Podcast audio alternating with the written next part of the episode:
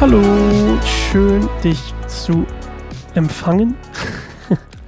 schön dich zu empfangen in dieser neuen Ausgabe. Kapitel 29 von Hiob. Äh, Folge, boah, keine Ahnung, 40 oder so, ich glaube. Folge 40 mittlerweile. Ein paar kleinere waren dabei. Vielleicht, äh, und unsere 300. Jubiläumsfolge war natürlich auch dabei. Und ähm, Kapitel 29 bis 31 sind eigentlich ein Monolog von Hiob.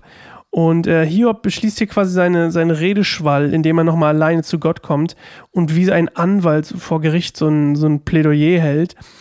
Und das Ganze ist so unterteilt. Kapitel 29 ist so, wenn man zusammenfassen will, ähm, redet Hiob nochmal über sein einziges Glück, das, was er mal hatte. Ähm, er redet von den vergangenen Monden, zum Beispiel zumindest in, in, in Luther. Daraus, daraus, wissen wir auch, dass seine Krankheit echt schon über Monate geht. Also diese mit Monden wird quasi ähm, der Zyklus des Mondes gegeben und dann über mehrere Monde spricht quasi davon, dass es mehrere Monate schon so ist mit seinem, mit seinem, ähm, mit seinem, mit seiner Krankheit und seinem, seine, äh, sagt man, seinem Leid. Ähm, was auch noch ganz schön ist, ist Milch und Öl waren übrigens Zeichen von Wohlstand, das kommt auch nochmal drin vor. Und dann spricht er noch so ein bisschen ähm, von seiner Zeit als Richter, aber wir hören erstmal ganz kurz rein. Und Hiob fuhr mit seiner Rede fort könnte mein Leben doch so sein wie früher, als Gott mich noch beschützte, als sein Licht über mir leuchtete und ich bei seinem Licht durch die Dunkelheit ging. Ach, wäre es wie in meinen besten Jahren, als Gott mir ein vertrauter Freund war, als der Allmächtige auf meiner Seite stand und ich von meinen Kindern umgeben war, als ich Milch im Überfluss hatte und mein Olivenöl in Strömen floss wenn ich damals zum Stadttor ging, nahm ich einen Ehrenplatz ein. Die jungen Leute machten mir Platz, wenn sie mich sahen, und selbst die Alten erhoben sich achtungsvoll, wenn ich kam, und blieben vor mir stehen. Die Vornehmen unterbrachen ihre Rede und legten respektvoll die Hand an den Mund. Die führenden Männer hielten im Gespräch inne und schwiegen. Was ich sagte, stieß auf begeisterte Zustimmung.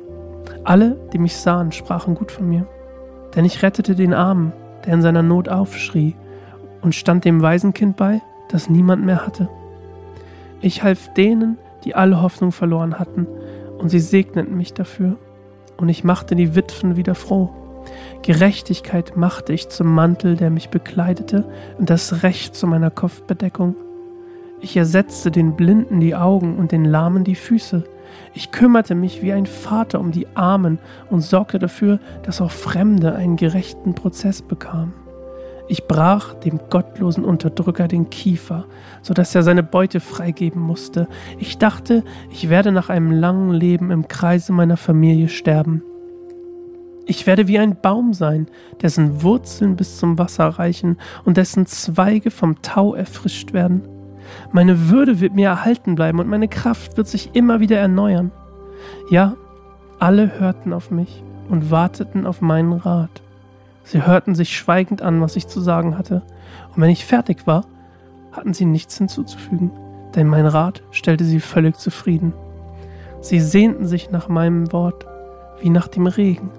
Sie warteten so begierig darauf wie auf den Spätregen. Wenn sie mutlos waren, lächelte ich ihnen zu, und mein froher Blick richtete sie auf.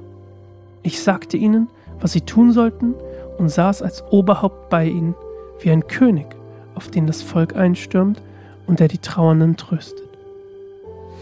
Alright, ich hatte, bevor wir gehört haben, noch über die Richterzeit gesprochen. Also, er spricht davon, wie angesehen er eigentlich war.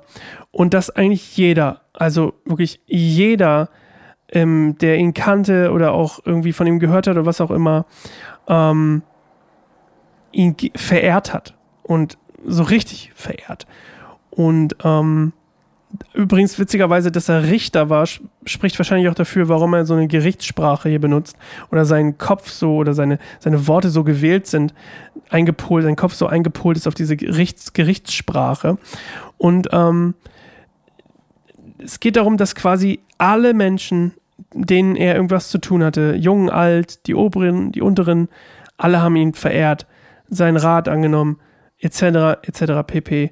Und was er erwartet hatte, war eigentlich ein langes Leben, ne? Tage, bei Luther stand Tage wie Sand am Meer, ein langes Leben, Wurzelbeständigkeit, äh, der Tau drückt den Wohlstand aus, ähm, die Ehre, ein guter Ruf, ähm, die, der starke Bogen ist eine anhaltende Kraft. Und ähm, dass er das alles hatte und er super gesegnet war und äh, mit allem möglichen, mit Gesundheit, mit Leuten, mit Kraft, mit allem möglichen und ähm, wie angesehen er war. Und wie das Ganze weitergeht, wie sein Monolog weitergeht, das hören wir morgen, Kapitel 30. Freue mich auf dich. Bis dahin. Tschüss.